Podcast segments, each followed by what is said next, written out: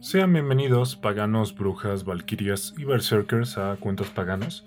Este es un podcast de mitología en el que cada semana les contaré a ustedes historias, cuentos, mitos y leyendas de diversas culturas a lo largo del mundo.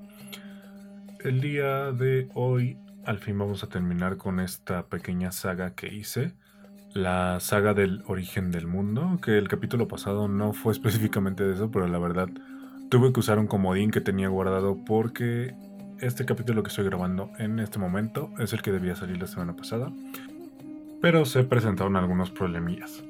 Eso no importa de momento porque ya vamos a poder cumplir con esta historia que de hecho me venían, me venían pidiendo desde hace algunos días cuando comencé con el podcast, ya va un mes y medio de hecho. Hoy vamos a hablar sobre el mito del origen del mundo según la mitología egipcia. He de admitir que esta es la que personalmente conozco menos de todas las que he hablado. Me gusta mucho y por suerte, como ya leo mucho sobre mitología, sé más o menos por dónde investigar. Pero sí podría decir que es la que menos controlo. Al mismo tiempo eso hizo que este capítulo fuera mucho más interesante porque es de las que más he tenido que investigar. Específicamente hoy vamos a hablar sobre la historia del origen del mundo, como ya les mencioné, y también sobre un dios muy curioso que es Ra. Al final del capítulo voy a profundizar más sobre la figura de Ra, sobre lo que implica, sobre algunos datos curiosos que tienen que ver ahí con los griegos y los romanos que estuvieron metiendo mano. Pero bueno, vamos a comenzar. En el tiempo más antiguo, el mundo se encontraba sumergido bajo el inmenso océano primordial, que recibía el nombre de Nun. De aquí, de la oscuridad de Nun, emergió un dios, aquel que se crearía a sí mismo a partir del caos y las tinieblas, quien nacería de una flor de loto. Aquel ser sería conocido como Ra. Si no lo conocen, que espero que sí porque es un dios bastante popular, Ra es un hombre con cabeza de halcón que lleva cargando el sol en su cabeza. E, ese dato es importante porque hay otro dios en la mitología egipcia con cabeza de halcón que es Horus. Un poco más adelante voy a hablarles sobre Horus, pero para que aprendan a diferenciarlos. Si ven un dios con cabeza de halcón que lleva el sol en la cabeza es Ra, y si lo ven con una especie de corona de faraón es Horus. Entonces, este dios es comúnmente conocido como Ra. Sin embargo, recibe varios nombres según sus propias palabras. Yo soy Kepri al amanecer, Ra al mediodía y Atum en el crepúsculo. Estas son tres representaciones de los ciclos del el Sol, el ciclo que va recorriendo el Sol en nuestro cielo. Al amanecer es Kepri. Kepri es un dios con forma de escarabajo. También es algo común. Es un ente, a veces es el mismo Ra, a veces es un ente completamente separado de Ra y que le sirve a él. Y lo mismo con Atum, usualmente se le representa como un ser humano momificado, porque también representan estas tres versiones el ciclo de vida de Ra. Kepri sería su versión más joven, Ra sería su versión adulta y Atum sería su versión más vieja. En este punto en el que Nun se encontraba en completa oscuridad, recibiría el nombre de Atum, porque no había sol aún, estaba en el crepúsculo y su primer acto fue crear una isla. En aquella completa oscuridad y sobre ella empezó a dar vida a cada elemento que compondría el mundo. El enorme poder de Ra consistía en que era capaz de crear todo aquello cuanto existía en el mundo, simplemente con nombrarlo, puesto que Ra conocía el nombre secreto de todas las cosas. Más adelante voy a explicar específicamente a qué me refiero con esto de nombre secreto. Entre ellos dio vida a dos hijos, quienes recibirían el nombre de Shu, el dios del aire, y Tefnut, diosa de la niebla. Para cuando estos dioses habían sido creados, el mundo seguía en un estado muy primitivo, por lo que ambos hermanos emprendieron un viaje, con el fin de conocer qué había más allá de aquel inmenso mar. Pasó mucho tiempo y Ra comenzó a inquietarse, con la idea de que algo pudiera haber pasado con sus hijos, ya que, en aquella época, no eran los únicos presentes en el Nun. En una ocasión, en un tiempo anterior, Ra se enfrentaría a una inmensa serpiente, Nadie sabe de dónde surgió, solo que recibe el nombre de Apophis. En aquel enfrentamiento, Ra apenas pudo escapar con vida, pero ese encuentro marcaría el inicio de la rivalidad entre ambos seres. Esta es una de las dos grandes rivalidades que existen en la mitología egipcia. Es Ra y Apophis. La segunda sería la de el dios Horus con su tío de nombre Set. Pero ese sería el siguiente capítulo del que vamos a hablar sobre mitología egipcia. Mientras tanto, concentrémonos en esta historia. Preocupado por lo que podría haber pasado con sus hijos, Ra sacó su ojo de la cuenca derecha y le envió a buscar a Tefnut y. Tras pasar un tiempo, el ojo regresó. Sin embargo, se daría cuenta que Ra había creado otro ojo para reemplazarlo. Su primer ojo se sintió molesto, pues creía que solamente él era lo suficientemente digno para servirle a Ra, por lo que comenzó a atacar al segundo ojo, convirtiéndose en una serpiente. La serpiente es bastante común en esta mitología, van a verla representada de muchas maneras. Debido a esto, Ra resolvió esta situación dándole un lugar más importante a su ojo original. Tomó a la pequeña serpiente y la puso en su frente. De esta manera, la serpiente se convertiría en el ojo espiritual de Ra. Como dato curioso, si ustedes ven representaciones sobre faraones en Egipto, normalmente tienen en su corona en la frente una serpiente. Esta tradición viene de este mito en el que Ra se le representaba con una serpiente en la frente, siendo su ojo original. Además de ello, Ra decidió darles un mayor poder a sus ojos, por lo que convirtió al ojo original en el sol y el segundo pasaría a ser la luna. Pero durante todo el conflicto, el ojo original lloró, deprimido por la idea de que alguien más había tomado su lugar. Cuando estas lágrimas tocaron la tierra, nacieron los primeros seres humanos, fruto de la rabia, los celos y el enojo. Es por eso que no podemos alcanzar la gloria que alcanzan los dioses. Pasó mucho tiempo desde aquellos sucesos. La Tierra ya estaba completamente formada. Los hijos originales de Ra, Shu y Tefnut tendrían dos hijos entre ellos, y de ahí nacieron un par de dioses importantes, siendo estos Geb, dios de la tierra, y Nut, diosa del cielo. Si tienen la oportunidad de checar en mi Instagram, arroba cuentos paganos, les voy a dejar una representación de Nut es curioso porque las representaciones que hacían los egipcios sobre Nut se asemejan mucho a lo que es la Vía Láctea vista desde Egipto. Entonces, los egipcios representaban a el cielo como, como ellos veían que era el cielo estrellado. Es, es una imagen muy bella, se los recomiendo que la busquen.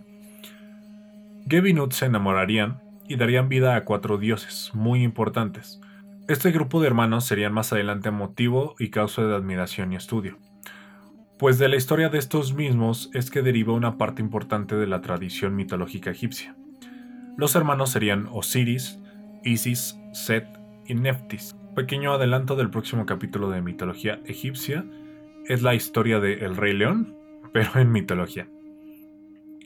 Una vez el mundo fue creado al completo, Ra se sintió realizado con su obra, y tras esto decidió bajar al mundo a gobernar, siendo el primer faraón de la historia, a quienes los humanos le rendirían culto. Ra fue un faraón sabio. Durante mucho tiempo, Egipto vivió una época de riquezas y armonía, pero con el pasar del tiempo, la edad comenzó a cobrar factura en el criterio del dios, y el pueblo comenzó a sufrir de carencias. Estas consecuencias llegaron al punto en el que la humanidad se rebeló en contra del dios del sol, Ra, sumido en la ira, tomó al sol del cielo y con él creó a una hija, una diosa felina de nombre Sekhmet. Sekhmet fue creada en un principio como la diosa de la guerra y de la venganza. La diosa se sintió traicionada por los actos de la humanidad, y sumida en la ira provocó una carnicería con la raza humana, transformada en una bestia felina. Persiguió a los habitantes de Egipto y los masacró por toda la tierra.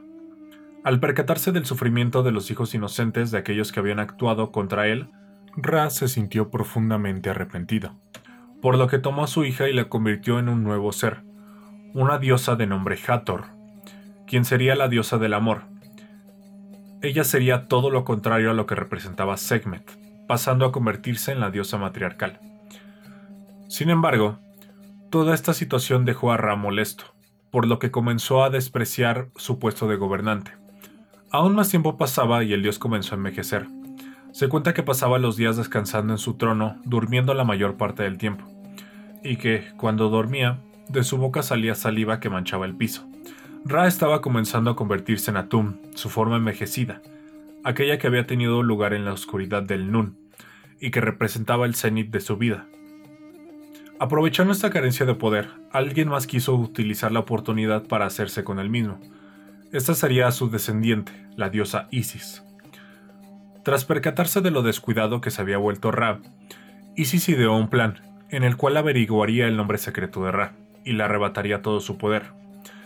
Los egipcios tenían la creencia de que todo lo que habitaba en el mundo, incluyendo los dioses, poseía un nombre secreto, y si alguien conocía ese nombre secreto tendría la capacidad de controlarlo y hacer que cumpliera su voluntad. Consciente de este peligro, Ra escondía su verdadero nombre bajo diversos seudónimos, como ya les mencioné, Kepri, Ra, etc. Consciente de las rutinas del dios del sol, Isis aprovechó una tarde en la que Ra salió a caminar. Isis aprovechó uno de los días en los que Ra tomaba una siesta. Se acercó a los pies de su trono y tomó un poco de saliva. Haciendo uso de sus habilidades mágicas, Isis moldeó la saliva de Ra, junto con un poco de tierra, y con dichos materiales creó una serpiente. Consciente de las rutinas del dios del sol, Isis aprovechó una tarde en la que Ra salió a caminar. Recorría su reino por las tardes, y en un descuido del dios, liberó a la serpiente en sus pies, la cual rápidamente se precipitó a atacarle. La serpiente mordió a Ra en la pantorrilla, y este comenzó a retorcerse en un dolor inimaginable. A pesar de ser un dios, la edad lo había vuelto débil, y la misma serpiente había sido creada a partir de él, por lo que sucumbió ante su poder. Ra llamó a sus acompañantes para que le auxiliaran, pero ningún sirviente, médico, brujo, dios ni ningún otro ser pudo ofrecer una cura para calmar sus dolencias. Nadie más que una diosa era capaz de auxiliarle. En ese momento, Isis aprovechó para acercársele. Ra sollozaba de dolor rogándole que usara sus poderes para calmar sus penas. Pero Isis condicionó al dios para poder curarle, diciéndole que solo le ayudaría si le revelaba su verdadero nombre.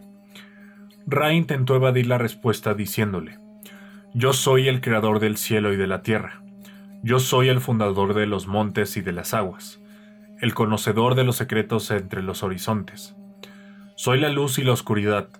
Yo soy el creador de las horas y el creador de los días. De la llama, de la vida. Yo soy Kepri por la mañana, Ra al mediodía y Atún en el crepúsculo. Sin embargo, Isis no se dejó engañar y continuó presionando al dios, por lo que al final, Ra llegó a un trato con ella. Le dijo que únicamente le revelaría su nombre secreto a aquel que le sucedería, aquel dios sería el hijo de Isis y Osiris.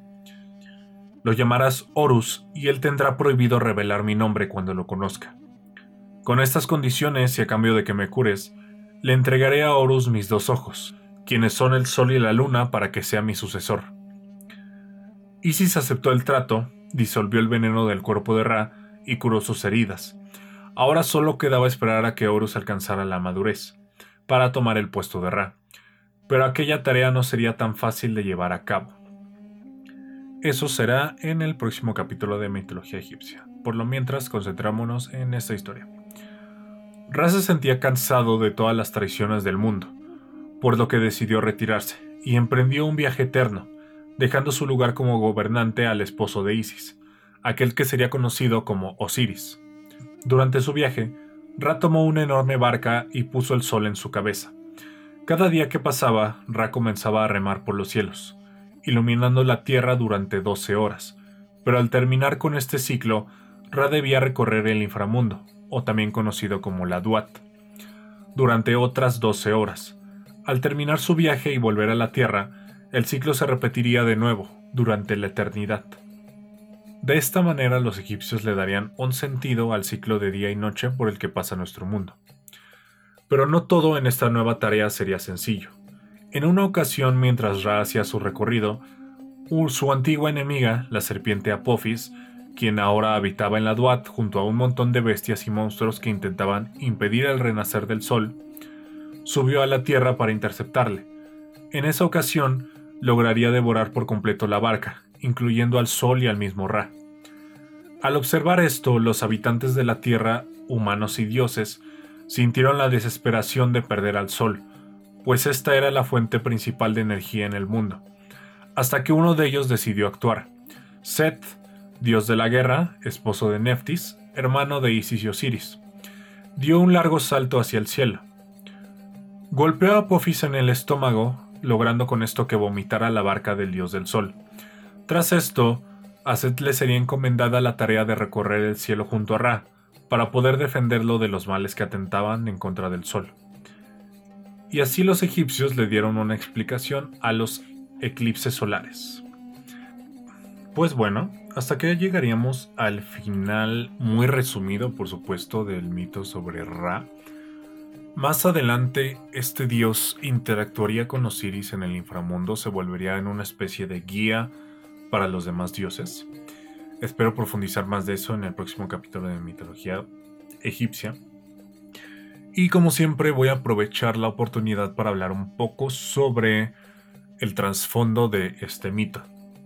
Como ya lo mencioné, Ra era una deificación del sol. El sol es un elemento muy importante en casi todas las culturas y las mitologías del mundo. Todos los personajes principales de las mitologías son deidades solares. Tenemos a Ra, a Zeus, a Thor, a Amaterasu para los japoneses, a Jesucristo. Hay que establecer algo claro. Deidad solar no se refiere a que sea específicamente el dios del sol. Este es un arquetipo que habla sobre personajes que usan la luz como un arma, empuñan la luz para enfrentar a la oscuridad. Si ustedes son fans de un videojuego que a mí me encanta mucho, que es Destiny, tendrán este concepto, ya que los guardianes de Destiny también cumplen con el arquetipo de héroe solar. Incluso como dato curioso, en Destiny, en las armaduras de las pruebas de Osiris, tienen una temática sobre dioses egipcios. El titán es precisamente Ra, el cazador es Kepri y el hechicero es Anubis. Pero bueno, demasiada ñoñería por un momento. La civilización egipcia es una de las más antiguas del mundo. Existió durante más de 3.000 años en un periodo que comprendía entre el 3200 antes de la era común y el año 31 antes de la era común. Durante todo este tiempo pasaron por muchísimos movimientos políticos y culturales. Esto se vio reflejado en su mitología ya que durante ciertos puntos pasarían a estar bajo el dominio de diversos reinos como eran Grecia y Roma.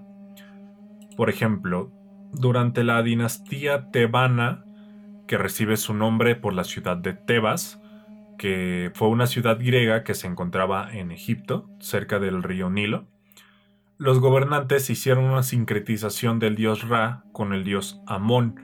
Por eso quizás para ustedes sea común el encontrar la figura de Amon Ra. De hecho, en TikTok hace poco me habían preguntado sobre si su nombre correcto no era Amon Ra. Realmente Amon era otra deidad, que de hecho era el nombre con el cual los egipcios conocían a Zeus. Así como en el panteón de dioses romanos tenían su equivalente los dioses griegos, los egipcios también tenían una equivalencia con los dioses griegos. Un ejemplo es que en uno de los mitos de los griegos, el que cuenta la lucha de Zeus contra la bestia Tifón, se dice que el resto de sus hermanos, los dioses olímpicos, escaparon hacia Egipto, en donde tomarían la forma de otras deidades que pertenecían a dicho panteón de dioses. Esto fue así durante el tiempo en el que Grecia ocupó territorio de Egipto, y también cuando llegó Roma fue más de lo mismo pero realmente para los egipcios no era así. Probablemente Amón fue una deidad muy menor para los egipcios y cuando, cuando la dinastía tebana de Grecia se estableció en Egipto, como que vieron esta figura que les recordó mucho a su dios principal, a Zeus, la sincretizaron y para darle como un poder mayor o como una imagen más digna, lo combinaron con la figura de Ra, quien como ya les mencioné durante todo el capítulo es el dios principal de esta mitología. Es curioso ver todo esto porque, bueno, estudiar mitología te ayuda a aprender sobre historia, sobre psicología, sobre culturas antiguas y también mucho sobre política. Otro ejemplo muy claro de este fenómeno es la historia de Huitzilopochtli, de quien vamos a hablar la siguiente semana. Huitzilopochtli era el dios principal para el pueblo mexica, pero realmente no se sabe muy bien si era un dios muy menor para los aztecas, que es el pueblo original de donde vienen los mexicas, o fue una persona que hizo tantos méritos en la vida que fue deificado. Entonces, algunas veces he llegado a tener ciertos conflictos o discusiones con personas que piensan que la mitología es algo sagrado como lo que es la Biblia cristiana, principalmente con algunos otros hermanos paganos, y realmente tienen que ver el contexto completo. Mitología es el estudio del mito, el mito son narraciones fantásticas que son ficticias, en la que se ven involucrados figuras como dioses. Eso no le quita el mérito a ninguna religión. Todas las religiones tienen su mitología. Un ejemplo muy claro es la religión cristiana. Tienen una mitología que es la Biblia. Sin embargo, lo importante de esta religión son los valores y principios que siguen. Entonces, no. También otro problema que se presenta es todas las versiones que existen sobre estos mitos. Por ejemplo, Muchas veces se dice que Egipto tuvo cuatro gobernantes que fueron los primeros. Pudo ser Ra, pudo ser Atum, pudo ser Osiris o pudo ser Horus. De alguna forma se ha llegado como un concilio histórico en el que el orden fue Ra, Atum era una versión de Ra, luego le sucedió Osiris y por último Horus. Pero cuando llegaron los griegos también metieron a Amon ahí. Entonces, solamente les comento esto para que se den cuenta de que la mitología no, no es un canon escrito. Es muy complicado establecer una sucesión de eventos. La misma historia puede ser contada de distintas formas en distintos lugares. Había un podcast muy bueno que ya terminó lamentablemente pero les recomiendo mucho si no la han escuchado, se llama Tipos Míticos. El lema de ese podcast era, el mito forma parte de la literatura oral y no tiene una visión final ni oficial. Y realmente es algo bonito porque, como ya lo mencioné en otros capítulos, el mito es de quien lo cuenta. Todos los que relatamos estas historias hacemos modificaciones conforme a nuestro contexto cultural, conforme a lo que creemos que debería ser más correcto en la historia, y de alguna forma se va deformando, pero la esencia original de la historia sigue estando ahí. Pues bueno, con esto llegamos al final de este capítulo, espero lo hayan disfrutado. Les recuerdo como siempre pasarse por las redes sociales. Estamos en Instagram como Cuentos Paganos. Si ustedes nos escuchan en Spotify, que sepan que también subimos esto a YouTube. Cuentos Paganos Podcast y viceversa si nos están viendo en YouTube. Que sepan que pueden escuchar este podcast a través de Spotify, Google Podcast, Deezer y como seis plataformas más que no recuerdo en este momento. Entonces, también, también pásense por TikTok. A veces la red neuronal de TikTok no me muestra tanto como me gustaría. Pero subo videos más o menos cada dos días hablando sobre muchos temas, ya estamos hablando más de cosas culturales, de cosas históricas, para expandir un poco el concepto de este proyecto. Pues bueno, ya saben, si quieren escuchar este y otros cuentos paganos, síganme aquí en Cuentos Paganos Podcast.